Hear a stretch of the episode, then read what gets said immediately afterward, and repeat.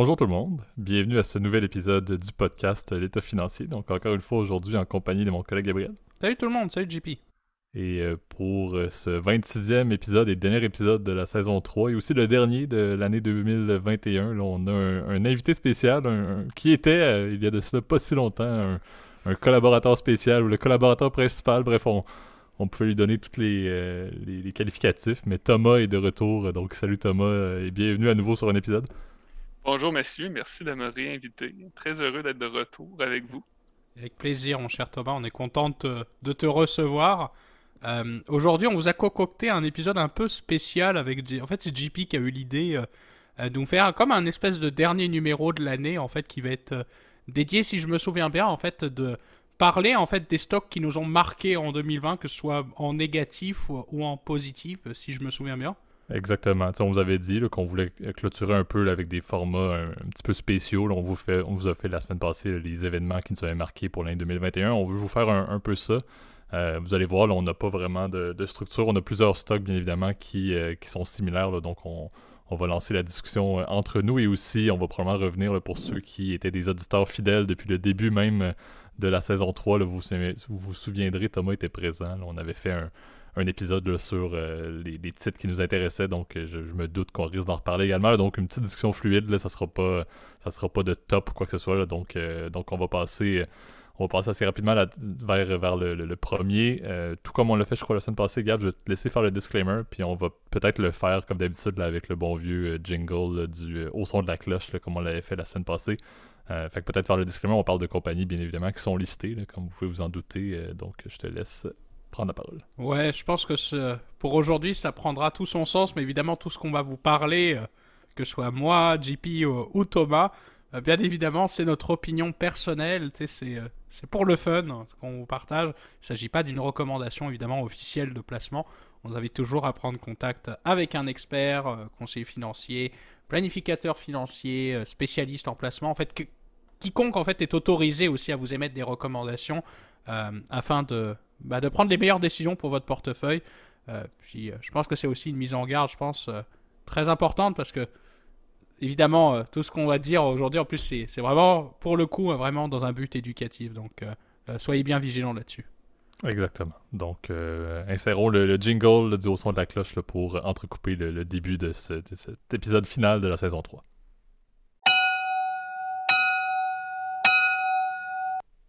Parfait. Donc, euh, je pense que je vais lancer la balle. Encore une fois, je pense qu'on en avait parlé un peu en off et on avait même déjà fait un épisode là-dessus euh, sur cette compagnie-là. Thomas en avait parlé dans les compagnies qui l'intéressaient beaucoup dans le, dans le cadre euh, de notre stock picking, entre guillemets.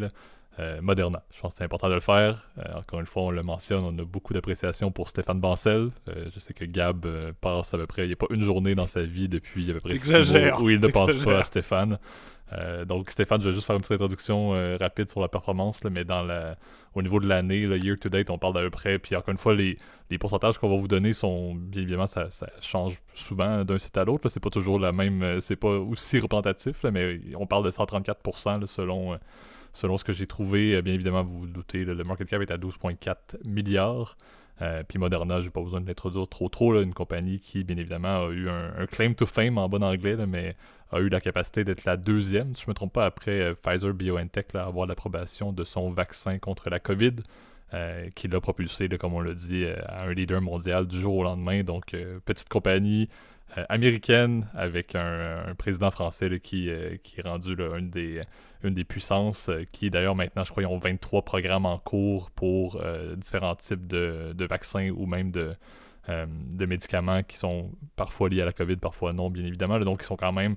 Ce qui est bien, c'est qu'ils n'ont pas juste. Ils se sont pas assis sur ce qu'ils faisaient, sur ce qui leur a permis d'avoir une, croissance assez notoire au niveau des marchés, mais ils vont de l'avant également pour continuer à être, encore une fois en anglais, de être relevant euh, dans l'industrie et à ne pas se faire juste engloutir par un des géants qu'on peut connaître avec les, les Merck de ce monde, avec les Pfizer de ce monde. Ouais, une belle compagnie. Euh, ce qui va être drôle aujourd'hui, c'est que si on écoute l'épisode du stock picking qu'on a fait, euh, je pense que c'était quasiment début d'année, euh, on va pouvoir quantifier nos conseils. pas, pas, nos conseils, mais les stocks qu'on aimait. dans ce cas-ci, au moins, c'est positif. Ça va peut-être l'être moins tantôt. Mais ouais, non, Moderna qui a connu ben, une belle année, que les perspectives continuent d'être bonnes, ben, c'est certain. ce qui est drôle, c'est quand, quand tu as du Moderna dans ton portefeuille, c'est que au moins quand il y a des mauvaises nouvelles sur la COVID, il, y a, un apport financier qui vient avec. avec donc, mais malheureusement, la COVID a quand même eu encore beaucoup d'impact cette année. On parle de, on parle de, rappel pour les vaccins. Donc, ça l'a aidé, Moderna au niveau à connaître une bonne performance puis des belles perspectives encore pour le futur. Euh, puis ouais, ils continuent de, développer leur technologie, d'avoir de rajouter des produits à leur pipeline, de leur, euh, leur portefeuille de, de, solutions médicales. Donc, euh, quand même des belles perspectives. Puis, comme tu disais, ben, c'est ça, 134% de gains. Ça a été plus, je pense, au courant de l'été. C'était à presque 300% là. ça s'est replacé un peu compagnie qui n'est pas facile à évaluer. Hein. Les, analystes vont diverger beaucoup au niveau de leurs opinions et de leurs, perspectives.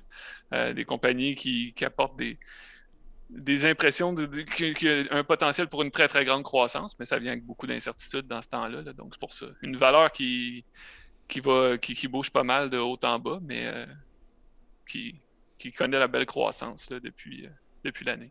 Ouais, je pense que c'est vraiment l'exemple, si tu permets, euh, enfin si vous permettez messieurs, c'est vraiment l'exemple du, du growth stock par excellence. Euh, beaucoup de, comment dire, évidemment, d'assomptions, excuse-moi pour l'anglicisme, mais d'hypothèses futures qui sont très, évidemment, ambitieuses et qui dépendent énormément, évidemment, de l'effet Covid. Euh, tu sais que quand même, selon les, les analyses, entre guillemets, les, le consensus des analystes, et on est à peu près euh, sur des revenus qui devraient euh, être stables en fait entre 2021 et 2022. Là, c'est aux alentours des revenus, aux alentours des, des 20 milliards de dollars pour les deux, les deux années. Et avec des profits évidemment records aux alentours des 12 milliards pour les deux, les deux exercices 2021-2022. Donc si on prend en compte le, dernier trimestre de 2021 qui n'est pas encore sorti, mais on a à peu près une bonne idée évidemment du nombre de commandes qui a été fait euh, par les différents gouvernements. Donc c'est quand même euh, une entreprise qui est, toujours intéressante, mais où euh, la, question est de savoir qu'est-ce qui va se passer après évidemment, cette, évidemment cet engouement Covid. On en avait déjà parlé avec, avec JP dans un épisode, je pense que c'était un peu plus tôt cet automne qu'on en avait fait un sur justement mhm. sur sur, euh, sur Stéphanou euh, et sur, euh, sur comment dire, la stratégie payante de Moderna. mais je trouve que c'est une compagnie évidemment qui est hyper intéressante de la perspective évidemment d'un investisseur. C'est super intéressant. C'est une technologie révolutionnaire qui, on l'a dit, va avoir plein de, plein de bénéfices, je pense, sur la, sur la société humaine. Là, je, je prends mon chapeau un peu de, philosophe du, du, dimanche, mais euh, je trouve que c'est une compagnie euh, vraiment intéressante et qui sera, euh, je pense, à, surveiller énormément, même durant les prochaines années. On sait que, bon, l'effet Covid, en tout cas avec les dernières annonces, dans la plupart des pays d'ailleurs, il commence à y avoir évidemment une recrudescence très importante des cas, puis avec des restrictions supplémentaires. on sait que le vaccin sera vraiment un des angles de stratégie principaux des gouvernements. Euh, la question est de savoir, est-ce qu'ils vont être efficaces contre les nouveaux variants, notamment Omicron? On pense que oui, avec des doses de rappel régulières euh, tous, les, euh, tous les ans, par exemple, ou tous les six mois, ça permettrait d'avoir une immunité comment dire, suffisante à, ce satané virus qu'est le Covid, le SARS-CoV-2 exactement. Donc c'est, je pense c'est, je trouve ça bien que vous l'ayez, vous l'ayez mentionné, messieurs, puis je pense que c'était une des compagnies, je pense que tout le monde, on s'est, on s'est pas dit nos compagnies respectives à qui on pensait, là d'ailleurs, avant de, je précise aux auditeurs, mais j'étais persuadé, j'étais prêt à mettre un 100 dollars que Moderna allait tomber, ainsi que vos autres recommandations. Je vais, je juste être, je vais vérifier par la suite si, si j'ai raison. Ouais, ben, je pense qu'on on en avait parlé euh, lors d'un épisode, puis c'est intéressant de revenir sur, de, revenir sur Moderna. Puis, tu sais, ce que, ce que tu mentionnes, c'est ça, ça va être important, le, test dans le futur pour Moderna. Est-ce qu'ils sont capables de, d'offrir autre chose que, que le vaccin à la COVID qu'ils ont offert? Euh, bon, si on tombe dans l'opinion, euh, moi j'ai envie de dire que oui, parce que on, on parle souvent de la technologie des le ARN messager. Euh, en français, on parle comme si c'était une nouvelle technologie qui venait de sortir, alors que ce n'est pas le cas. Euh, ça a été découvert dans les années 80. Ça a été presque abandonné, je pense, dans les années 90, si je me rappelle bien mon histoire. Euh, ça avait presque été complètement abandonné. Je pense que c'est un chercheur qui a continué à faire des recherches parce qu'il y avait un, problème majeur avec cette technologie-là. Il a trouvé la solution. dans les années 2000. Puis là, il y a eu une recrudescence de l'engouement. La force de Moderna, c'est qu'ils ont réussi à aider les, fondateurs à, voir ça, ce papier-là, puis à dire ben, il y a un fort potentiel pour le futur, faire une compagnie autour de ça. Ils ont formé Moderna.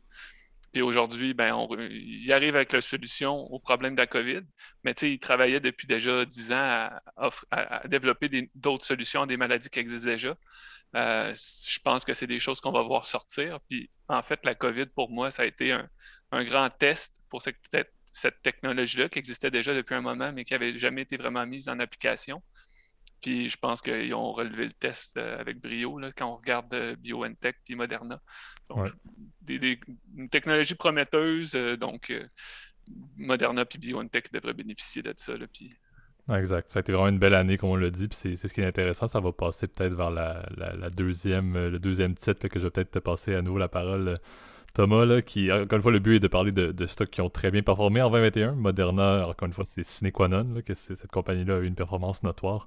Euh, je sais pas, Thomas, si tu veux partir avec un, second titre qui peut-être peut-être a, vécu de, moins bons moments euh, en cette ah, année et, peut-être que également t'en as peut-être parlé euh, pas si longtemps que ça. Je sais que Gab attend depuis très longtemps de pouvoir en discuter dans ce podcast. je vais remettre un 500 dessus pour le coup. Ah, on, continue avec mes recommandations et on va dans, dans, le côté moins bien de la chose avec, avec Good Food qui est euh, une compagnie montréalaise que j'aime beaucoup, que, écoute, que j'aime encore beaucoup.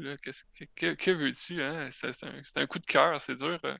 J'ai le cœur brisé un petit peu en ce moment parce que, euh, bon, moi, de ce que j'ai vu, c'est moins 60% presque de performance, dépendamment de la, date que vous choisissez. Moins 70 depuis le début de l'année calendrier moins 70 depuis l'année, euh, depuis le début de l'année. Donc, euh, ouais, pas, pas facile pour les adorateurs de ce titre. Mais, euh, ben bon, ah, ah, écoute, je vous laisse aller un petit peu commenter. Peut-être, peut-être Gab, je vais, te, je te la remettre rapidement la, parole. Encore une fois, je pense moi, moi, la vision que j'ai, euh, puis, puis je pense que je l'avais déjà soulevé à l'époque, mais la, problématique de cette compagnie-là, c'est pas que leur offre est problématique, parce que l'offre est tout à fait valide et l'est encore plus dans un contexte où on est en pandémie et on est en télétravail. Donc, à la base, je crois que le, modèle est encore pertinent et, c'est pour ça que je vois cette compagnie-là comme étant euh, une compagnie dont la, performance euh, assez épouvantable de l'année ne devrait pas être quelque chose de, courant. Euh, la problématique, selon moi, et on en parlait, je pense, c'est tout le système d'approvisionnement. Les, livraisons, la logistique qu'il y avait derrière cette compagnie-là avait besoin de, beaucoup d'amour. C'est le gros enjeu parce que il couvre le territoire canadien, qui est euh, un des plus grands pays au monde où il y a le moins de population. Donc, c'est extrêmement compliqué d'être bien établi puis solidement pour desservir tout le territoire canadien. Donc, ça vient avec des énormes enjeux logistiques. Puis je pense que c'est encore ça leur défi. Ça vient avec des investissements en monstres. Mhm. C'est dur de c'est dur pour une compagnie assez nouvelle de, de trouver le, le, bon modèle puis le le bon ajustement pour vraiment réussir à, couvrir tous ces coûts-là puis que ça ne devienne ben, pas exorbitant. Ils n'ont pas, pas généré assez de liquidité dans leurs opérations justement pour se permettre. Puis Gab, peut-être tu peux en parler parce que je sais que tu es un fan des, euh, des, des, euh, des, entrepôts réfrigérés dans l'Ouest canadien. Là, mais avant de te repasser là-dessus, je, crois, je crois que c'est un petit peu ça, comme tu l'as dit. Ils n'ont pas eu la capacité d'investir pour leur croissance qui était significative. Ils ont eu des problèmes, comme on l'a dit, d'entreposage. Puis on l'a dit dans d'autres épisodes, le, système logistique de livraison, ça a été un, bordel incommensurable depuis toute l'année pour tout, littéralement. on parle pas seulement Avec les pénuries de main-d'œuvre. Voilà, donc, c'est, donc je pense que c'était une conjecture qui était absolument euh, qui était épouvantable justement pour cette compagnie-là, qui euh, son fondement est, adéquat et, ses clients sont là, mais il faut vraiment qu'il y ait un, petit step qui soit pris. Euh, encore une fois, quand est-ce que cette compagnie-là pourra faire ce step-là dans ses opérations, c'est ce qui est peut-être plus difficile et peut-être Gab, tu veux rajouter quelque chose là-dessus également? Ouais, euh, contrairement à ce qu'on peut penser, on, on, va me voir un peu comme le troll de l'épisode, euh, qui va, qui va rire, on va dire, de, du, de l'échec. Pas du tout, au contraire. Oui, de tes malheurs, mais pas du tout. Vraiment, c'est une, une compagnie auquel moi-même je crois aussi beaucoup. Donc, euh, les haters pourront rager de leur côté, pas, ce sera pas le cas. c'est une compagnie que j'aime beaucoup et je trouve qu'elle a énormément de potentiel. Le, le business de la livraison, parce qu'on rappelle un, peu GoodFood parce qu'on est passé rapidement dessus, mais c'est une entreprise en fait qui livre des repas préparés ou euh, de l'épicerie par exemple directement à la maison. Donc euh, je trouve que c'est un business qui est intéressant et un, un, service qui est, qui est intéressant en fait pour beaucoup de gens. Je pense particulièrement aux, jeunes professionnels, aux familles, etc., euh, qui n'ont pas envie de se casser la tête à faire les courses. Je n'ai jamais autant détesté faire les courses euh, qu'en ce moment où tu es masqué, tu es là, tu fais la file d'attente. Là, c'est vraiment atroce. Déjà, je détestais ça avant. Donc, je peux comprendre l'argument d'affaires. Euh, la question est de savoir, et là, je vais parler plus en tant que, que client, on va dire, de c'est comment tu es capable effectivement de ces nouveaux euh, consommateurs que tu que arrives à attirer via des offres gratuites souvent, euh, ils font des offres très alléchantes pour attirer du nouveau, euh, des, des, nouveaux clients par exemple, ah la première boîte pour 10 repas, ou je sais pas comment c'est foutu exactement dans leur offre, elle est à moins 75%. Donc, souvent les, les, gens sont attirés, puis une fois que tu es au prix régulier, c'est malheureux, il y a des gens qui arriveront pas à être adoptés. Donc c'est ce taux de conversion de clients gratuits, entre guillemets, qui sont par définition euh, pas rentables, parce que c'est plus une offre. Ben, c'est des dépenses marketing, en fait. Là. Puis, mais tu sais, je pense que tu serais. J'ai plus les chiffres en tête. J'avais regardé ces taux de conversion-là, à quel point c'est efficace, ces stratégies-là. Puis c'est quand même surprenant à quel point les gens. Euh, ben, les, gens vont quand même continuer à utiliser le service. Puis aussi, ce qu'on voit beaucoup, c'est que, OK, oui, les gens l'essayent. Des fois, ils vont le garder pendant quelques semaines, quelques mois. Ils vont l'arrêter. Ils vont le reprendre euh, quelques mois plus tard, parce qu'ils sont dans une période plus occupée de leur vie. Fait qu'on voit quand même ces, mouvements de va-et-vient-là. Mais, euh, mais c'est un bon point que tu apportes parce que ces dépenses marketing-là sont des dépenses très considérables pour la compagnie en ce moment.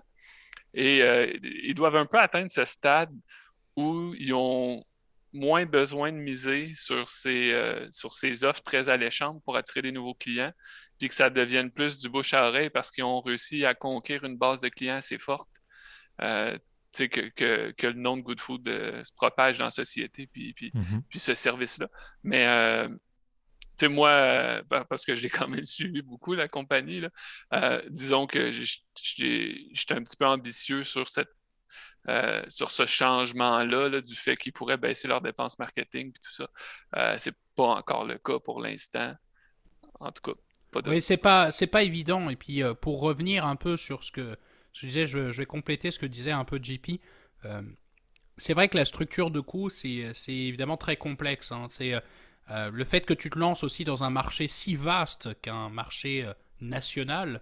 Euh, parfois, tu peux te poser la question est-ce que ça vaut pas mieux le coup de plutôt se concentrer sur des marchés que tu connais bien, qui sont rentables? Euh, Exemple, par exemple, les grandes villes, souvent, c'est là où tu vas aller chercher beaucoup plus de, rentabilité, mais où tu as aussi une, clientèle aussi qui est différente. Tu vois, chaque, chaque clientèle est très particulière et c'est pour ça que c'est un business difficile encore à, apprécier. Il y a, je pense, aussi un autre facteur aussi qu'on a qu'on avait survolé assez rapidement la dernière fois, en fait, en début d'année. Euh, c'est ça que je trouve assez drôle. Il y a beaucoup de compétiteurs. C'est un, un, marché qui est, qui est très très prisé, mais qui, où, il y où, il y a, où il y a pas mal de, de fusions-acquisitions. Il y a pas mal de, de nouveaux euh, compétiteurs qui euh, les moins bons, malheureusement, euh, meurent, puis les meilleurs survivent, tu vois. Euh, aux États-Unis, par exemple, je sais que le, plus gros joueur, tu me corrigeras si je me trompe, Thomas, c'est toi qui connais, mais c'est Blue Apron, si je me souviens bien. Ouais. qui, est, qui, est, une compagnie listée, elle aussi. qui, qui va pas super bien, mais ouais. Voilà. Tu vois, c'est. Ben, parce... que c'est ça, Blue Apron a un peu connu euh, la, même trajectoire. Ben, non, c'est pire là, ce qui est arrivé avec Blue Apron. Il y a eu beaucoup, beaucoup d'engouement. C'était comme une licorne aux États-Unis. Puis du jour au lendemain, ça, ça, ça s'est tombé à presque zéro parce que je pense qu'ils se sont étalés trop, trop large puis, puis trop fins. Ils ont juste croulé sur, sous leurs ambitions. Euh, ils essayent de remonter, là, mais ça ne va pas bien. J'ai l'impression qu'aux États-Unis, c'est eux qui ont lancé un peu cette mode-là, de ce genre de service-là, du moins en Amérique du Nord, en tout cas. on n'avait pas ça au Canada avant, Blue Apron. Euh, puis j'ai l'impression qu'il n'y a pas eu beaucoup de croissance à ce niveau-là depuis la chute de Blue Apron. Euh, je ne vois pas de grands, grands joueurs aux États-Unis à ce niveau-là. Mais ce qu'on voit sur le marché canadien, c'est beaucoup de compétition, effectivement, comme tu le dis, pour les, services équivalents de de recettes que, tu reçois, que tu prépares toi-même. Euh, Good Food, eux, je pense que leur avantage, c'est qu'ils ont beaucoup développé leur côté épicerie, euh, chose que la compétition n'a pas. Mais de ce côté-là, les épiceries au Canada ont commencé à engendrer, engendrer le pas, puis à développer aussi leur, euh, leur accès en ligne, puis leur, leur, service de livraison. Donc oui, ils ont de la compétition partout. Euh, ce qu'ils vont réussir, le défi, c'est ça, c'est de se tailler leur place, là, puis... Mais c'est pas évident. Exact. Ben, c'est, un petit peu pour ça, je pense, ça fait, ça fait relativement le tour sur, euh, sur le, deuxième. il y avait beaucoup de, passion de, Thomas là-dessus, mais c'était, assez intéressant euh, de voir cette compagnie-là aller. Puis comme on l'a dit, c'est une industrie aussi plus largement qui a quand même. On s'entend quand globalement une industrie se porte moins bien, comme on l'a dit, les fusions-acquisitions sont intéressantes. Donc qu'est-ce qui va relancer euh, Good Food, c'est ce qui va être intéressant de voir, c'est ce qui est intéressant à suivre et c'est un petit peu ça le, but de vous le présenter. J'espère pas avoir motivé trop de gens en début d'année. Ben, ben, exact. D'où le, le, fait que, comme on précise toujours, là, que ce n'est pas des, des recommandations, mais des, discussions. Là, donc, euh, c'est pour ça que normalement, normalement, il n'y a, pas de, a pas de problème là-dedans. Au contraire, je pense que c'est bien aussi de, de, faire dans la logique euh, de, de, juste voir la performance et surtout de voir la passion que tu avais dans le suivi d'un titre avec ou sans investissement. Ça reste que ta passion pour ce titre-là était quand même assez notoire. Donc, ça, c'était bien d'en parler. Je sais pas, Gab, si tu avais un dernier point à faire là-dessus ou si tu voulais peut-être nous parler ou lancer la base sur, euh, sur un, un, troisième titre que tu voudrais peut-être introduire. Euh, j'ai juste un dernier point à dire. C'est vrai que quand le prix d'une action, il a tendance, là je vais faire refaire mon, mon segment euh, dans vos poches en micro-nano, on va dire ça comme ça. Euh, c'est vrai que quand le, le, prix d'un stock il drop beaucoup, c'est vrai que c'est plus dans cette période-là, évidemment, que tu es, es, potentiellement à risque d'une fusion-acquisition. Donc peut-être que ce serait le chemin intéressant en fait pour, pour Good Food ou peut-être pour Blue Apron par exemple. Tu sais, je je vois bien, par exemple, une chaîne, par exemple, comme Walmart ou comme, euh, euh, comme Costco, par exemple, se lancer dans ce genre de, business. Tu vois, ils ont déjà la distribution, ils n'ont pas besoin de recréer des entrepôts réfrigérés dont tu parlais, euh, JP, avant. Mhm. c'est une private joke, là, vous comprendrez pas, mais ils ont déjà l'infrastructure, donc tu n'as pas besoin de faire beaucoup de capex, donc pas beaucoup de créer, investir dans des nouveaux entrepôts. Euh, tout est déjà prêt, si tu veux. Donc, tu n'as plus qu'à préparer les repas, entre guillemets, euh, pré-préparés. Et, voilà, tu utilises les camions que tu as déjà pour la livraison de l'épicerie. Et j'ai envie de dire, le, tour est joué. Euh, la question est de savoir, évidemment, est-ce qu'ils sont intéressés à aller dans ce segment-là? Je ne sais pas. C'est, ce sera ben, je pense qu'ils n'auront pas le choix. Puis même les grandes chaînes canadiennes, ça, ça, va devenir intéressant pour eux. Moi, je les, je les, vois comme des potentiels acquisiteurs aussi. C'est, des, c'est des compagnies qui ont énormément d'argent. Puis est-ce qu'ils veulent vraiment laisser ces compagnies-là se développer puis venir voler des parts de marché? Je pense mhm. qu'il va y avoir une demande pour l'épicerie en ligne puis les services de livraison. Je pense que ça, ça va juste continuer à croître. À un certain niveau, c'est l'expression le malheur des uns fait le bonheur des autres. Hein? Oui. Exact. Je pense qu'on peut passer donc du coup euh, au prochain. Ouais, troisième, vas-y. Alors moi, euh, je vous avais parlé euh, en début d'année un peu de stock très conservateur. Vous êtes pas mal à vous être moqué évidemment de, de ma recommandation, y compris euh, ces deux messieurs qui sont avec moi aujourd'hui. Euh, j'aimerais refaire un suivi sur une compagnie que moi personnellement j'adore. Euh, vous allez me dire, bon, c'est un peu drôle d'aimer ce genre d'entreprise. S'il s'agit de JP Morgan, donc la banque d'investissement, et en fait la banque plus généralement américaine, qui possède plusieurs filiales un peu partout dans le monde, mais qui est connue surtout pour, pour ses revenus au niveau de l'investment banking. Donc c'est une, c'est une entreprise très particulière, évidemment, qui a une, une culture et une façon de faire du business qui est très, euh, qui est très particulière. Euh, je sais que leur, leur CEO aussi est l'un des mieux rémunérés euh, de Wall Street, monsieur Jamie Dimon, si je me, si me trompe pas. et c'est une banque qui a été capable de se réinventer énormément après, après 2008 et qui, à mon avis, était vraiment sous-évaluée à, sa, à sa pleine valeur au début, en fait, surtout durant la première vague de la pandémie, là où je voyais ce stock-là à 80 dollars, où je disais, mon Dieu, ça, ça, ça, ça vaut le double, facilement.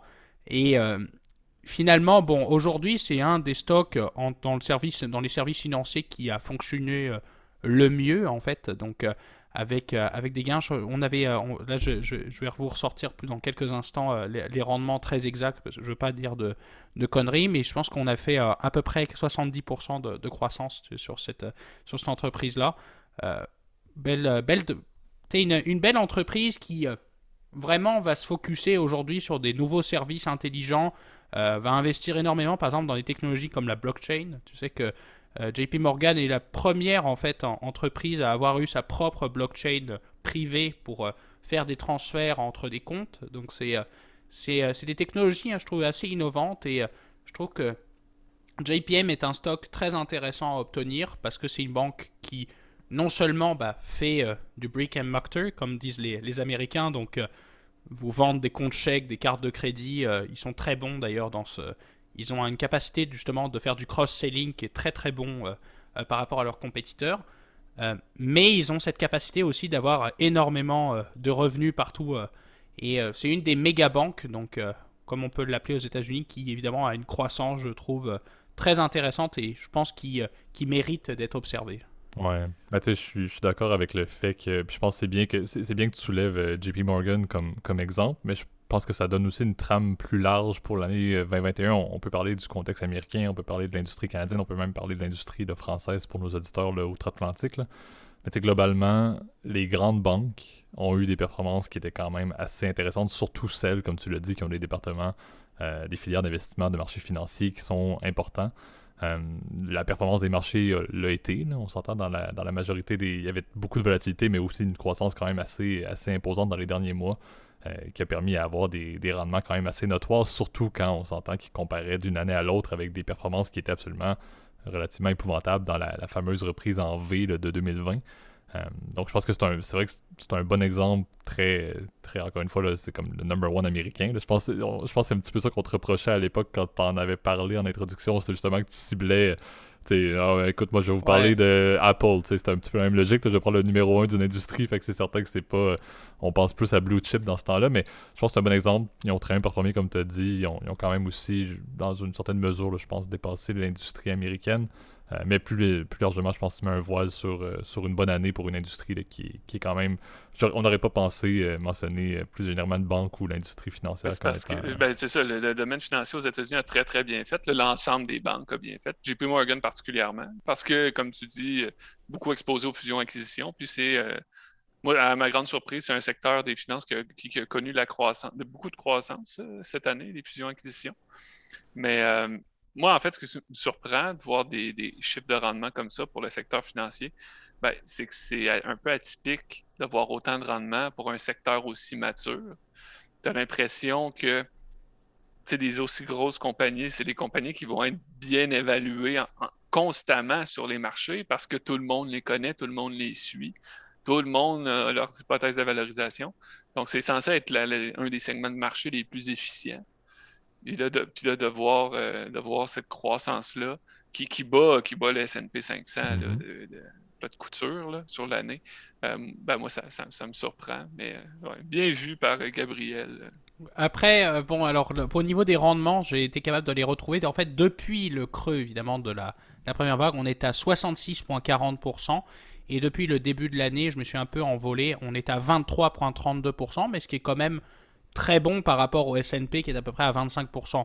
Alors que c'est un, marché qui, on le sait, qui est très mature, le service financier. C'est c'est assez... Euh, même si c'est plus cyclique qu'il n'y paraît. Hein. les banques, évidemment, sont quand même très exposées, surtout à leur marge au niveau des taux d'intérêt. C'est comme ça qu'elles font leur pain et leur beurre. Mais JP Morgan, ce qui est cool, c'est qu'étant tellement diversifié dans énormément de, de classes d'actifs, mais j'avais oublié évidemment asset management, c'est évidemment une, une, une classe de.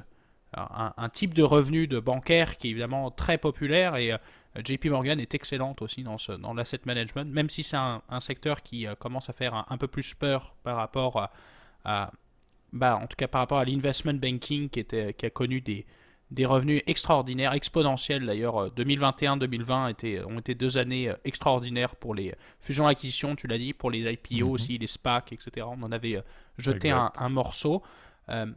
Mais c'est ça que j'aime avec cette banque-là, et je trouve que euh, même si, bon, c'est pas très sexy à, parler, euh, ah bah tiens, je vais te pitcher une banque, bon, mais j'aime bien, le, j'aime bien le, secteur bancaire parce que je pense que c'est quelque chose qui est stable et euh, qui est très maîtrisé. Les, les, banques américaines aussi sont tellement régulées que moi je pense qu'elles ont, elles tombent d'ailleurs dans la catégorie des too big to fail, qui fait que, bon, on, je pense que c'est. ça en 2007 aussi. Oui, oui. bon, c'est finalement c'est pas c'est mais aujourd'hui on a des policies qui sont tellement euh, tellement strictes au niveau du, Sont-elles si réguliers que ça aux États-Unis? Elles sont régulées principalement par la, la FDIC, donc qui est l'assurance dépôt des États-Unis, mais qui sert aussi en parallèle avec la Réserve fédérale des États-Unis. Donc c'est on le sait, la, réserve fédérale, c'est un peu compliqué parce qu'il y a plein de réserves euh, régionales, etc. Mais il y, a un, il y, a un, head office qui est à, qui est à Washington. Euh, elles ont quand même des, des, des, régulations qui sont plus élevées en tant que statut de too big to fail. C'est, un peu, c'est un peu ce qui, qui garantit entre guillemets le fait qu'elles seront sauvées quoi qu'il arrive, tu vois. Euh, parce qu'elles ont... dans ce sens-là, oui. Exact, elles ont un risque systémique tellement important que ce serait euh, faire couler l'économie que de faire couler euh, ces fleurons. On va, on va y aller. Euh, Est-ce qu'on est un peu encore dans l'idée qu'en fait, on va les laisser faire ce qu'ils veulent pour faire de l'argent, puis que si ça se plante, ça va être encore les taxes des citoyens qui vont sauver ces, grandes banques-là? Ben, on se retrouve un peu. Ben, c'est ça. Moi, je, me retrouve un peu avec, le, pour ceux qui l'ont, vous l'avez tous écouté ici, mais nos auditeurs également, le, dernier segment de, Big Short, où au final, il mentionne que les produits ont changé de ont changé de, de, nom, mais sont encore, euh, sont encore transigés. Donc, euh, c'est certain que c'est un point, je pense qu'on on le verra lorsqu'il y aura la prochaine crise financière systémique et non une crise sanitaire comme on l'a vécu. On, verra effectivement si, s'il y a un, aspect amplifié lié à des opérations euh, des, parce que, tu sais, j'accroche sur le terme extrêmement bien régulé parce que ben, au Canada, si on, regarde un peu le secteur au Canada, les, banques sont, quand, sont très régulées. On a six mhm. banques, il n'y en aura pas plus, il n'y en aura pas moins. Euh, tu, fais avec ces six banques-là, puis c'est extrêmement surveillé. Aux États-Unis, c'est sûr que je sais moins, euh, moi j'ai plus appris euh, avant la crise. mais tu sais, je sais qu'il y avait, il y avait des, des, des, milliers et des milliers de petites banques aux États-Unis. exactement ça. Est-ce que c'est encore le cas? Est-ce que ça a vraiment changé? C'est encore le cas, on dit souvent en, blague, mais avec un, minimum de régulation, on pourrait se partir à trois une credit union ce soir au Vermont. C'est triste, mais c'est un petit peu ça. L'ampleur des. Il y, a des, il y a des écarts bien évidents et même plus massifs que partout dans le monde, selon moi, entre les grandes banques américaines et les plus petites, mais c'est vrai qu'il y en a des milliers. Comme Gab l'a dit, c'est un autre bon point. La régulation est aussi décentralisée par État, ce qui est un selon moi, un fiasco complet. Mais, mais je pense qu'il y a effectivement beaucoup de, points qui, qui rendent le fait que oui, la performance de JP Morgan que tu, proposais est effectivement euh, engrangée en grande partie par le fait que cette banque-là peut faire un peu ce qu'elle veut. Mais ça, c'était, je pense que ça conclut bien euh, ce, ce, troisième. Juste un dernier point que je veux rajouter, JP. Peut-être un défi de JP Morgan qui va se poser dans les prochaines années. On en a parlé euh, énormément dans le podcast et j'espère que maintenant vous connaissez ce terme-là la gouvernance. C'est vrai que comment on va préparer la, succession de Jamie Dimon, qui est euh, aujourd'hui un peu euh, au, sommet de sa pyramide, évidemment, qui est payé, euh, qui est payé évidemment des millions de dollars, évidemment, pour, pour gérer cette boîte-là. c'est une question qui va se poser et je pense qu'il y, a tellement de, conflits d'intérêts, etc., et de, une importance systémique de cette banque-là que bah, les questions de gouvernance, elles sont, elles sont mises en exsangue, évidemment, de manière très importante dans, dans l'exemple de, cette banque-là. Euh, je pense que JP, du coup, on peut passer à, ton stock. J'ai hâte de, de savoir lequel c'est. Effectivement, effectivement, je lance, je lance quelque chose de nouveau qu'on n'a pas parlé d'ailleurs, je crois, dans le podcast depuis le, fondement du podcast un an et demi et qu'on n'en a pas parlé non plus dans du stock picking. Euh, puis je viens, il y a deux aspects dans ma réflexion. Premièrement, je, je viens chercher les émotions chez Gab, ça c'est certain. Et deuxièmement, je, fais fortement un mea culpa sur un discours que j'ai déjà eu. Vous, me connaissez en tant que grand fan de Tesla. Et j'ai toujours dit que Tesla pouvait toujours faire ce qu'il voulait dans l'industrie des véhicules électriques tant que les compagnies fondamentales, tant que les, constructeurs automobiles qu'on connaît faisaient juste des versions absolument horribles de véhicules électriques plutôt que de prendre les véhicules qu'ils vendent et les faire en mode EV. Et je vous lance Ford. Je, je, ne pouvais pas passer à côté. On parle de 132% là, year over year quand même au niveau des, du return. Euh, fait partie de moi. Je crois que je trouvais ça sur. Je pourrais, je pourrais vous retrouver le lien, mais c'est dans un top 10 que j'ai vu en termes de. juste en termes de pourcentage, sans parler de ce qu'ils ont fait. Euh, mais je crois que Ford a réussi quelque chose qui est assez notoire. Je, lance le fameux F-150 Lightning que pour ceux qui suivent, le Biden avait testé, ce qui avait fait euh, mousser les ventes, mais qui est littéralement le F-150 que tout le monde aime, mais en mode électrique. Euh, la Mustang Mach-E également, qui est la Mustang que tout le monde veut acheter quand c'est du pétrole, mais qui se fait maintenant en mode électrique. Euh, puis c'est beaucoup de dire, Tesla a une performance encore une fois positive cette année, mais a quand même ralenti par rapport à leur croissance euh, fulgurante, à la croissance fulgurante des dernières années. Et c'est un peu ça qui m'attriste de voir que Ford a fait beaucoup de, bonnes démarches, mais il se retrouve avec un. Je pense, pour, pour, vous donner l'information, il y a eu. Euh, je pense c'est Rivian et, Lucid Group, je pense, qui ont techniquement une capitalisation qui, qui a explosé avec aucun revenu. Donc, on, a Ford qui est en train de faire une transition super intéressante, mais que, euh, qui l'a été cette année, là, encouragé par les investisseurs avec les returns qu'on a vus. Euh, mais je crois que ça, doit être encore plus que ça. C'est une compagnie comme Ford qui fait cette démarche-là, il faut que, ça, faut que ça soit encouragé. Il faut que effectivement ce, stock continue à prendre la croissance pour la, transition énergétique ou la, contribution qu'ils font dans l'industrie. Euh, donc, je, vous passe la balle là-dessus. J'ai fait mon. Encore une fois, c'est très mea culpa de ma part parce que je ne crois pas que j'aurais pu parler de Ford jamais en tant que personne qui a presque Tesla tatoué sur le cœur. Elon Musk, je te salue, mais, mais je dois le dire, Ford de la bonne vieille Rust Belt, chapeau pour cette année incroyable et surtout chapeau pour avoir m'avoir fait mentir en disant que fallait que les compagnies euh, fondamentales prennent leur modèle qui fonctionne puis qui est face électrique. Ils l'ont fait et ça marche super bien. Alors, je te promets, JP, ça, je, te fais la confession euh, en, vidéo, euh, en tout cas en, audio pour nos auditeurs. Je te promets que si je gagne un jour au loto, tu auras ta Tesla comme ça. Tu, arrêteras de. arrêter. tu arrêteras un jour, pendant un mois, un mois, de parler de Tesla. Attends, moi, je suis un grand fan de Ferrari. Euh. ah, ah, ah si t'en veux deux, bon, comme ça, on t'en parlera deux fois moins, pareil. Bon, c'est c'est une super. Euh, moi, j'aime beaucoup euh, Ford, évidemment, euh, pour son histoire. Je pense que c'est une, une compagnie, évidemment, qui fait partie des plus vieilles compagnies en fait de l'histoire. Ford, qui a été fondée comme la Ford Motor Company par, évidemment, son créateur éponyme, Monsieur Henry Ford, mais qui est aussi non seulement un, génie de l'industrie. je trouve que c'est une, entreprise qui, quand même, malgré ses déboires dans les différentes années, on sait que l'industrie automobile américaine a été quand même particulièrement euh, en difficulté depuis le début des années 80 avec, euh, avec l'arrivée aux États-Unis des, bah, des véhicules asiatiques qu'on connaît aujourd'hui, qui aujourd'hui occupent la plupart du marché nord-américain des véhicules. Bah, Ford, quand même, essaye de se réinventer, comme d'ailleurs General Motors, qui d'ailleurs a été très ambitieux aussi au niveau de ses, de ses, de ses plans de transformation, et bah, commence à faire l'effet Tesla. Euh, on met un un paquet de cash sur les véhicules électriques. Euh, on pense à l'électrification des transports. Moi, je trouve que c'est des, choses évidemment qui sont, sont positives. On en a parlé euh, de maintes et de maintes fois dans le podcast et on vous invite à réécouter les épisodes sur, par exemple, la grille électrique que je trouve qui était particulièrement intéressant là-dessus. Et où tu vois qu'aujourd'hui, bah, as une transformation euh, euh, des, mentalités, puis je pense des, véhicules qui va se faire aujourd'hui. La question est de savoir le coût écologique, le coût économique aussi pour remplacer un parc si important de véhicules.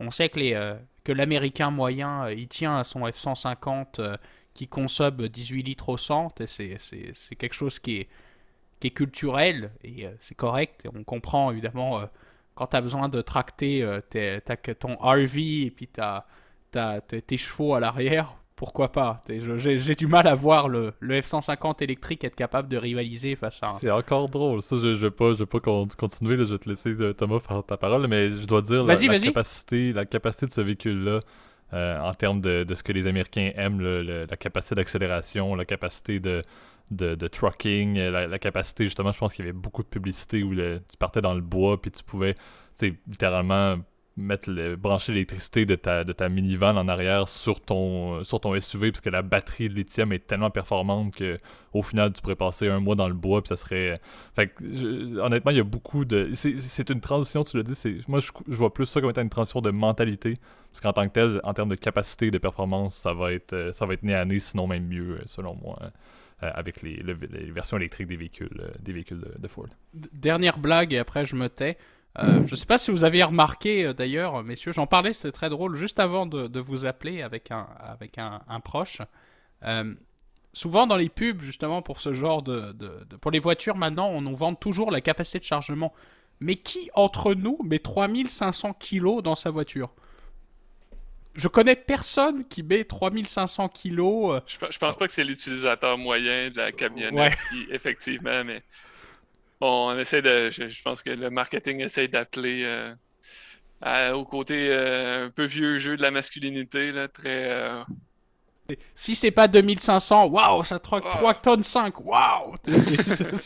C'est incroyable, mais bon. C'est, le on le est peut-être pas ça. le public cible, nous, financiers. euh.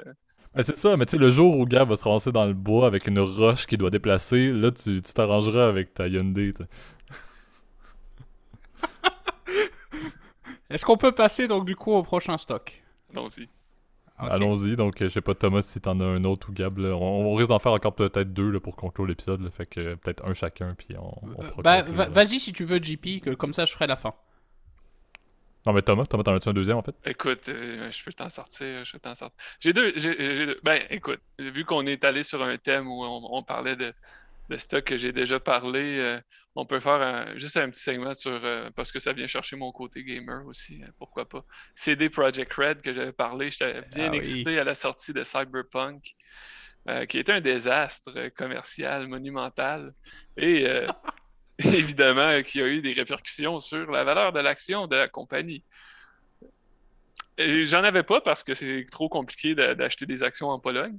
Euh, mais, euh, mais ouais, malheureusement, un autre mauvais conseil de ma part là, qui, euh, qui fait que cette compagnie ben, connaît, euh, n'est pas, connaît pas, euh, n'est pas à son heure de gloire après un, un grand succès de The Witcher, puis un, un grand désastre par la suite. Ouais, d'ailleurs, qu'est-ce qui est, qu'est-ce qui est arrivé au jeu? Est-ce qu'il y a eu des mises à jour quand même qui ont été faites? Parce que je me souviens Ouais, que le- Oui, euh, ben, tu sais, c'est ça, le jeu est sorti sur euh, les vieilles générations, les nouvelles générations de consoles. Le jeu fonctionnait pas du tout ces vieilles générations. Euh, tout le monde a demandé des remboursements. Euh, Sony a arrêté de vendre le jeu complètement sur leur, par- sur leur plateforme. Ça, ça, ça veut dire que ton jeu est très brisé, là, si ça l'arrive. Euh, donc finalement, oui, en fait, ils travaillent fort à faire des mises à jour et tout ça, mais euh, honnêtement, c'est pas encore au point. là. Il y a encore beaucoup trop de bugs ça me très rappelle un ça me rappelle un peu à l'époque de Man's Sky. Je sais pas si tu te souviens de cette Ouais. escroquerie qui était ce jeu-là. Euh, jeu qui est bien revenu, hein? Apparemment que le jeu Oui. est très très bien aujourd'hui. Mais c'est vrai que euh, à l'époque, tout le monde avait. euh, C'était même un, un mime. Ouais. Vous connaissez d'ailleurs, les, les auditeurs le savent. Et je, je, je suis un- J'aime cette culture un peu du mime ou du troll, etc. que je trouve très drôle. Mais c'est vrai que c'était connu pour être justement euh, Cyberpunk. C'était vraiment le, le jeu où tu pouvais faire euh, tellement de vidéos, de compilations de bugs qui étaient partout dans la map. Et euh, c'était très, euh, c'était très comique de voir des, des personnages où ça fait aucun sens. euh, alors qu'ils promettaient en fait le- une expérience de jeu ultra réaliste et où en fait ce serait comme euh, une simulation de vie réelle. Mais bon, évidemment, c'est très compliqué à, à faire. Je pense qu'on peut passer donc du coup à mon stock. Absolument. Alors, vous êtes prêts, messieurs? Je vous en ai parlé en off. Et je voulais absolument en parler aux auditeurs parce qu'on on en a parlé, évoqué très rapidement euh, la, la, la semaine dernière, en fait. On, mais je n'avais pas précisé le nom, évidemment, de cette entreprise-là, que j'ai suivi euh, plutôt pas mal, en fait. C'est une compagnie qui s'appelle Plutôt, juste, juste avant l'introduction, plutôt pas mal, c'est faible. Et encore une fois, il y, a- il y a Thomas et moi qui sont en train de perdre nos cheveux en, en entendant parler à nouveau. Donc préparez-vous, c'est euh, Gab, va- tu peux prendre le 10 minutes si tu veux complet pour nous parler de cette compagnie-là. Alors, euh, je dois t'avouer, tu sais, je... parmi les industries sexy, je pense que ça, c'est la puissance, c'est la fonction inverse du sexy en termes de, en termes de stock. Vous me faites rire avec les Moderna, les, euh, les- évidemment les, les, les, les pump stock, etc., qui vont prendre 150% dans l'année. Là, je vous parle d'un stock qui a pris que seulement 15% cette année, mais Euh. que je trouve, ce qui est mais qui je crois a un potentiel selon mes calculs et ça c'est là pour le coup ça a été un de mes, mes travaux euh, d'école depuis euh, où je me suis euh, j'ai très peu dormi ces dernières semaines. Une compagnie qui s'appelle Weyerhaeuser qui est un qui est une compagnie de gestion forestière. Et bon ça n'a pas l'air très appealing comme ça mais c'est une entreprise en fait qui possède le plus grand nombre. C'est le, le plus gros propriétaire terrien en fait aux États-Unis en fait. Et et eux, évidemment, ils coupent du bois, ils en transforment en planches, etc. Alors tu vas me dire, bon, ça m'a l'air euh, très lugubre comme business, etc. Et pourtant, c'est hyper intéressant. C'est une industrie qui est ultra dynamique, le, bois. Euh, tu as énormément euh, de produits aujourd'hui qui sont euh, faits et tu as vraiment une demande pour du bois de très grande qualité, par exemple pour de l'immobilier, par exemple, en bois, et puis évidemment avec une construction bien faite, avec des, un joli chalet, maison, des résidences secondaires. Et euh, je, trouve que justement cette industrie-là est très peu connue et c'est ça que j'ai trouvé intéressant dans cette entreprise-là. Évidemment, je sais que ça va faire rire les auditeurs parce que vous allez vous dire, mon Dieu, déjà comment on épelle cette entreprise-là? Euh, j'ai perdu. je, pense qu'ils ont déjà fermé le podcast. Voilà, voilà. vous avez... Sur ce, c'était une bonne nuit. Au revoir. mais, euh, il, y a aussi la, surprise de la, passion. Ça, c'est encore une fois une parenthèse, mais la passion d'un Français nouvellement résident du Canada qui euh, adore les, la, production forestière de l'Ouest canadien et du Nord euh, du Nord américain. Là, Gab, Gab regarde la géographie du Dakota du Sud et, des Rocheuses entre la, province de l'Alberta et de la Colombie-Britannique depuis un mois. Là, donc, j'avoue que, encore une fois, c'est intéressant. La performance, tu l'as dit, bon, c'est du 15%. On entend 15% dans l'industrie forestière sur une année. Moi, je trouve ça impressionnant parce que tu me dis qu'il y a encore beaucoup d'argent à faire là-dessus. Tant mieux. Ça, c'est, d'une certaine manière, ça me surprend cette industrie-là. Euh, j'avoue que tu nous en as pas beaucoup parlé au point de, de voir, encore une fois, le fait que c'est des compagnies qui sont un peu dans l'ombre, mais qui, de par leur structure, là, prennent quand même beaucoup de pertinence. C'est sûr que là, bon, on peut peut-être faire la discussion, euh, et, Thomas, tu pourrais donner ton avis, la discussion ESG, que, que, Gab, tu nous as vendu un peu le, concept ESG du fait de faire la déforestation et que c'est reboisé. Donc, c'est ESG, c'est certain que moi, ça, ça, me donne un doute, mais euh, c'est peut-être tout ce que j'ai à dire là-dessus. encore une fois, c'est ce qui est intéressant, c'est de lancer le, nom euh, et, de laisser les auditeurs lire davantage là-dessus comme tu as pu le faire. mais, mais je crois qu'il y a quand même beaucoup de limites dans l'industrie forestière et et l'aspect environnemental selon moi. Et, c'est peut-être là que tu vas dire que je fais un peu mon, mon et aussi, là, mais c'est sûr que c'est pas le genre d'industrie que, que j'ai un, grand penchant, si on peut dire. Ben, euh, tu, tu disais, oui, c'est des compagnies qui sont un peu dans l'ombre du grand public. Par contre, euh, c'est des compagnies qui deviennent très, très, très importantes pour les grands gestionnaires institutionnels. Euh, les investissements au niveau des, ben, comme on dit dans le jargon, là, des farmland puis des timberland euh, sont vraiment en croissance. Euh, c'est des, des, des, opportunités d'investissement que les grands fonds de pension regardent de plus en plus. Ils veulent s'exposer à ça parce que c'est décorrélé des marchés, des marchés actions auxquels souvent sont beaucoup exposés. Puis là, quand on, dit décorrélé, c'est qu'ils n'évoluent pas de la même façon. Euh, si les marchés plantent, ça ne veut pas dire que la valeur de ces compagnies-là, elle, a bougé. Ça se peut même qu'elle continue de croître parce qu'elles ne sont pas impactées par les mêmes, euh, les mêmes facteurs. Donc, euh, il y a beaucoup, beaucoup d'intérêt en ce moment au niveau des, grands gestionnaires institutionnels. Donc, donc, je pense que c'est important pour les gens qui s'intéressent à la finance de, devenir confortable aussi avec ce genre de compagnie-là, puis comprendre la, réalité de ces secteurs-là. Ça fait partie évidemment des grandes classes des investissements alternatifs, les actifs réels, et ça en fait partie effectivement les terres à bois, comme on pourrait le dire en français, là, pour euh, Timberland, qui est le nom euh, en, anglais, mais qui est communément utilisé dans l'industrie. Euh, ce que je trouve évidemment, par contre, un peu inquiétant évidemment pour ce genre d'entreprise, et ça c'est le, gros risque facteur, c'est le prix du bois. Le prix du bois été hyper volatile ces dernières années, évidemment, il a explosé en, 2021, euh, dans le deuxième trimestre de 2021, tu vois, par exemple, il avait atteint... Euh, alors, désolé pour les, conversions, parce que c'est... Les, euh, les, spécialistes de l'industrie du bois n'utilisent pas des unités comme vous et moi, donc par exemple le mètre cube, etc. Ils utilisent ce qu'on appelle le square board, qui est l'unité principale, qui est utilisée, puis ça représente, je crois que ça représente à peu près ça représente un tiers de piscine olympique, j'avais calculé en fait en bois, tu vois, j'avais calculé, j'étais curieux. Euh, et euh, ça, ça coûte à peu près euh, pour ça coûte à peu près 1300 dollars. Donc tu sais, c'est c'est quand même assez dispendieux. Là, c'est, ça, ça quand surtout si tu regardes la valeur de ça il y, a, il y, a, un an et demi, disons. Voilà, qui était aux alentours des 500 dollars. Alors nous, moi je pense que le, bois, au vu non seulement de l'aspect, comment dire, c'est, drôle que tu l'aies mentionné, JP, l'aspect que Évidemment, euh, ça se raréfie. le, bois, évidemment, on, construit de plus en plus euh, partout dans le monde. Pour, on utilise de la terre pour euh, utiliser pour des logements. Et eh ben, mine de rien, on a quand même, si tu veux, des, espaces à bois qui font que la gestion qui est faite, eh ben, à chaque fois, tu vas replanter un arbre pour chaque arbre que tu coupes. Tout est conçu dans ce genre d'entreprise pour que, évidemment, on perde jamais de l'espace qui ne serve à rien. autre truc que je trouvais très intéressant, c'est euh, c'est au niveau du plan d'infrastructure américain, et particulièrement la section qui est liée aux énergies renouvelables, en fait la taxe et les crédits carbone. Et eh ben ça, ils seront éligibles effectivement au crédit carbone. C'est euh, le, fait de planter des arbres en plus, comme ça absorbe du carbone, eh bien, ça pourrait être potentiellement, évidemment, éligible. On n'a pas encore les précisions. Tu payes une taxe pour le carbone en moins qui, est moins éliminé parce qu'il en coupe tant? Alors, quand ils coupent le carbone, le, évidemment, les arbres, évidemment, ça pollue. C'est sûr que ça, non, non, mais tu sais, je, fais un peu une blague pour dire. Non, et, oui. Je, trouve, je trouve un peu absurde l'idée de leur donner de l'argent parce que, comme s'ils contribuaient à la solution euh, à la crise climatique, alors qu'ils sont en. Ah, c'est ça qui est fou, ils ont, l'air de faire de la marge, c'est ça. Parce qu'ils ont l'air d'avoir plus de bénéfices au niveau du crédit de replanter que l'équivalent de ce qu'ils utilisent dans la dans la déforestation la au final. c'est ça. En coupant les arbres. C'est de la marge, encore une fois. C'est un peu ironique. C'est le capitalisme moderne.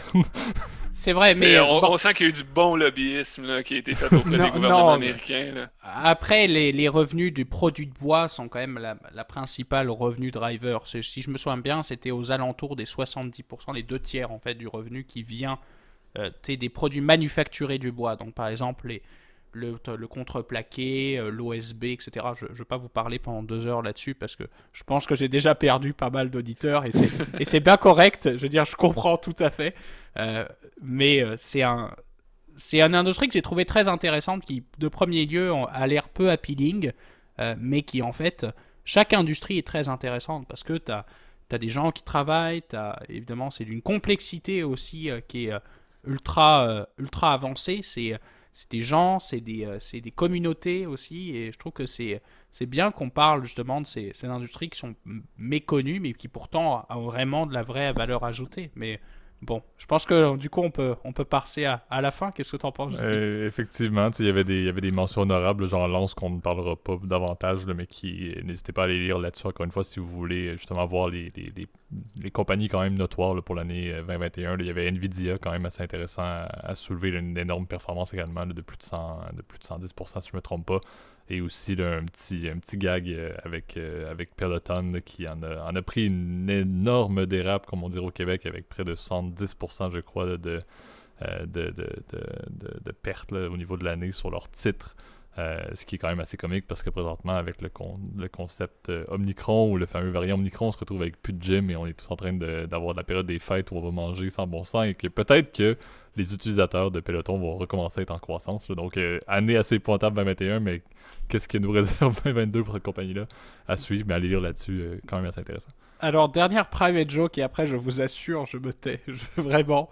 Euh, je vais faire une révélation. Carnival n'a pas été dans la zone verte cette année. Perdu de l'argent. non, Carnival a eu une année, euh, une année difficile. Euh, comme j'avais dit, comme j'avais dit, ça devenait de plus en plus un mime au fur et à mesure qu'on en reparlait euh, dans, dans, ce, dans, ce, dans ce magnifique podcast. Mais comme je l'avais soulevé, et on aura l'occasion d'en reparler, et malheureusement, Omicron aura amené, ramené sa part de, de, déficit. Mais Carnival disait la, la saison d'hiver va être le do or die un peu pour la performance de la compagnie.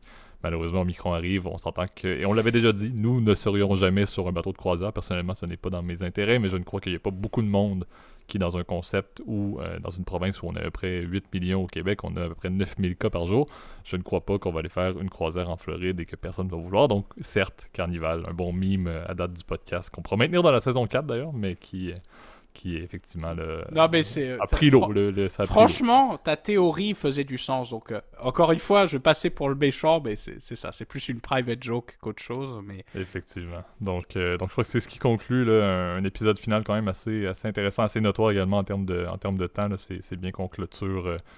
Euh, la saison 3 là, avec une, un épisode spécial et, et, merci Thomas de ta, de ta présence.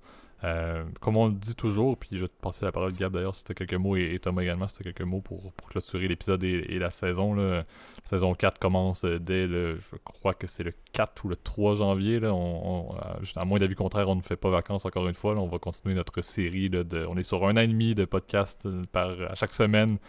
Euh, donc on va continuer ça comme ça. Je crois pas qu'on va faire de pause. Là, donc, euh, on est bien content. Merci pour, cette belle saison, Gab et, et Thomas également pour ta présence. Je pense qu'on a eu. C'est un peu la, saison de, de grandes révélations. on a pris un peu de réalisation sur qui étaient nos auditeurs et également l'intérêt que vous aviez, votre participation également dans les commentaires. Euh, est toujours apprécié. Je pense que ça a été une, très belle saison qu'on a pu apporter. Donc on, on lance ça en force dans, quelques jours déjà, faut dire, dans une semaine avec la, saison 4 pour, pour poursuivre avec 26 beaux épisodes qui vont nous amener comme toujours à l'été 2022 dans un contexte, et on, réécoutera cet épisode-là en se disant quelle sera la réalité du podcast et de la vie et de l'existence et des marchés financiers. Euh, c'est ce qui est intéressant avec le, avec le podcast. Donc peut-être Gab, si tu as quelque chose à dire euh, avant oui, que ben, Thomas rajoute aussi. N'oubliez pas de nous partager évidemment le podcast si ça vous a plu euh, sur toutes les plateformes. Vous pouvez le partager. On le dit toujours, hein, partager un ami, c'est ce qu'il y a de mieux. Hein, c'est des vraies références pour le coup. puis vous pouvez évidemment nous à vous abonner sur YouTube, mettre un petit like ou un petit commentaire euh, si ça vous a plu. Puis ça, ce serait une façon de nous dire merci aussi, puis de, suivre un peu euh, quelles sont vos opinions, puis aussi vos suggestions d'amélioration.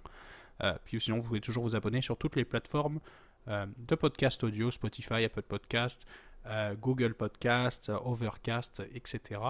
je tiens à te remercier, JP, en tout cas, pour, encore une fois, pour, pour cette belle saison, qu'il se termine. Et merci à nos auditeurs aussi qui euh, qui nous écoutent. On est très satisfait euh, des résultats. un peu baissé ces derniers temps, mais on comprend, c'est Noël. On espère que vous, allez passer euh, de joyeuses fêtes. Je vous souhaite un joyeux Noël au passant. À toi aussi, Thomas. Merci pour ta participation. Puis, en tout cas, merci pour votre écoute de cet épisode un peu trop long. Désolé encore. Merci, messieurs. C'est toujours un plaisir de, discuter avec vous de nos passions communes. merci de m'avoir reçu. Puis très heureux de conclure la saison avec vous. Avec plaisir. Merci, Thomas. Salut tout le monde.